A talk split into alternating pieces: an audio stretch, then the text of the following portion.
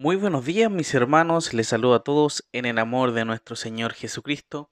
Y continuamos como ya hemos visto durante todo este tiempo los requisitos de los líderes, hablando acerca de los ancianos también, los que nos guían en lo que es la conducción, la guía dentro de la iglesia local.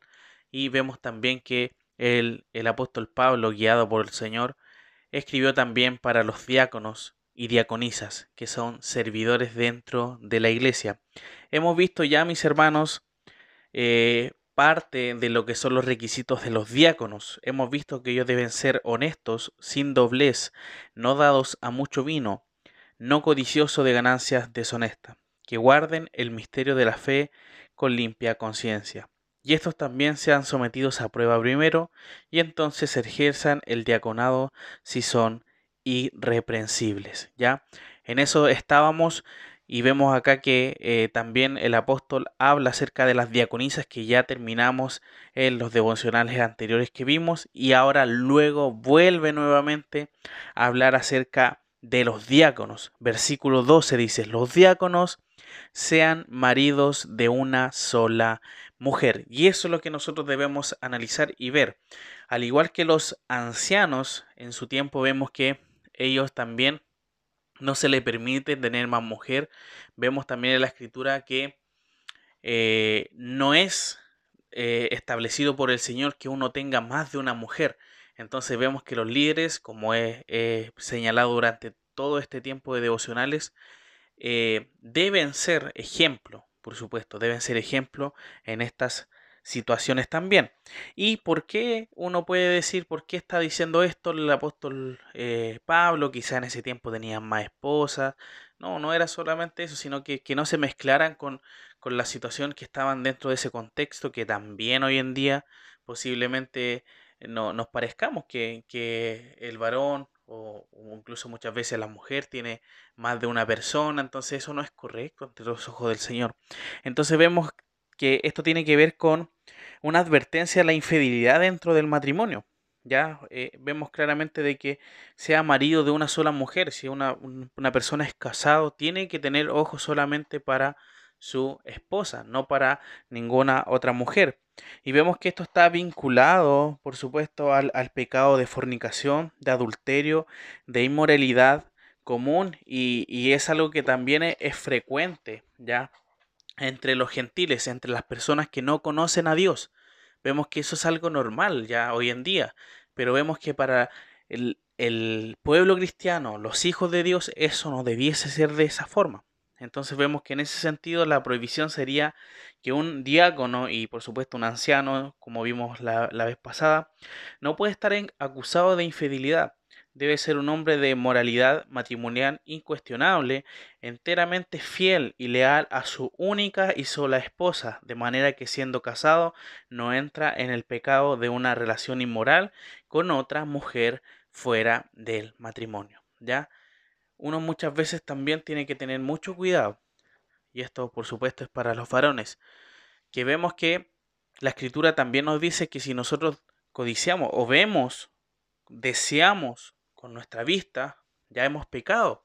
Entonces eso también es algo que tenemos que analizar bien y tener mucho cuidado, ¿ya?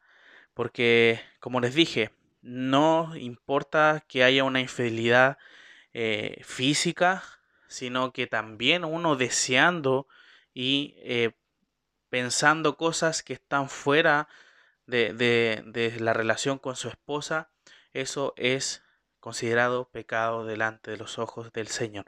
Así que mis hermanos diáconos y por supuesto los ancianos, pastor de la iglesia, pastores, tienen que tener cuidado y por supuesto, como ellos son a los que se les establece que debe ser de esa forma, también los miembros, los asistentes, los hijos de Dios deben seguir aquel ejemplo, ¿ya? Aquel ejemplo de tener solamente a una persona y ser fiel a esa persona que el Señor le ha guiado a estar juntos, ¿ya? También uno puede pensar en relación a la viudez, unos pueden decir, eh, ah, esto se refiere que no me puedo volver a casar eh, y, de esa forma yo pierdo el, ser diácono, ser un anciano. Eso es, es también visto eh, en, su contexto, en, en, la situación que se encuentra aquí el hermano también. Eso es algo que se tiene que evaluar, por supuesto.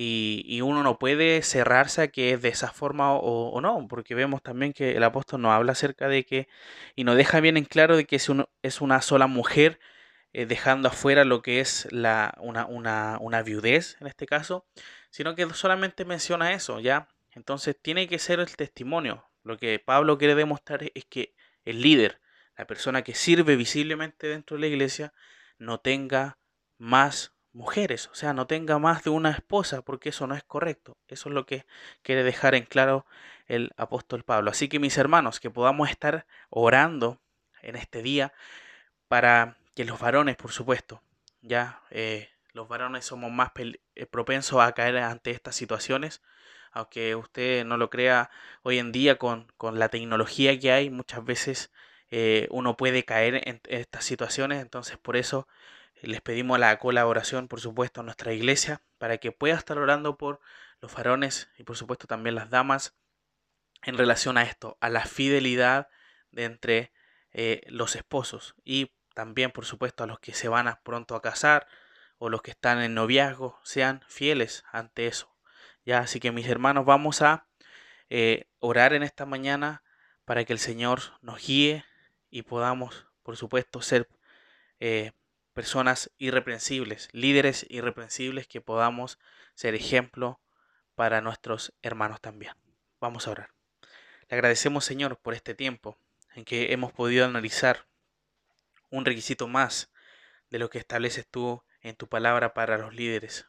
Hemos visto ya los ancianos, hemos visto parte de los diáconos y diaconisas y seguimos hablando acerca de lo que son los diáconos, de la relación que tienen que tener contigo, Señor, y ayúdanos a ser fieles, Señor. Sabemos que hoy en día es tan peligrosa toda esta situación con el acceso al Internet, a, muchas cosas que hoy en día pasan. Ayúdanos a no caer ante esas situaciones y ser descalificados, Señor, de, poder servirte.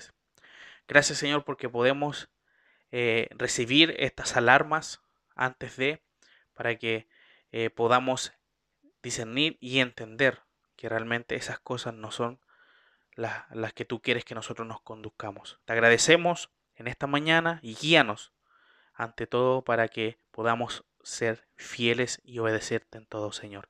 Te damos muchas gracias en el nombre de nuestro Señor Jesucristo. Amén.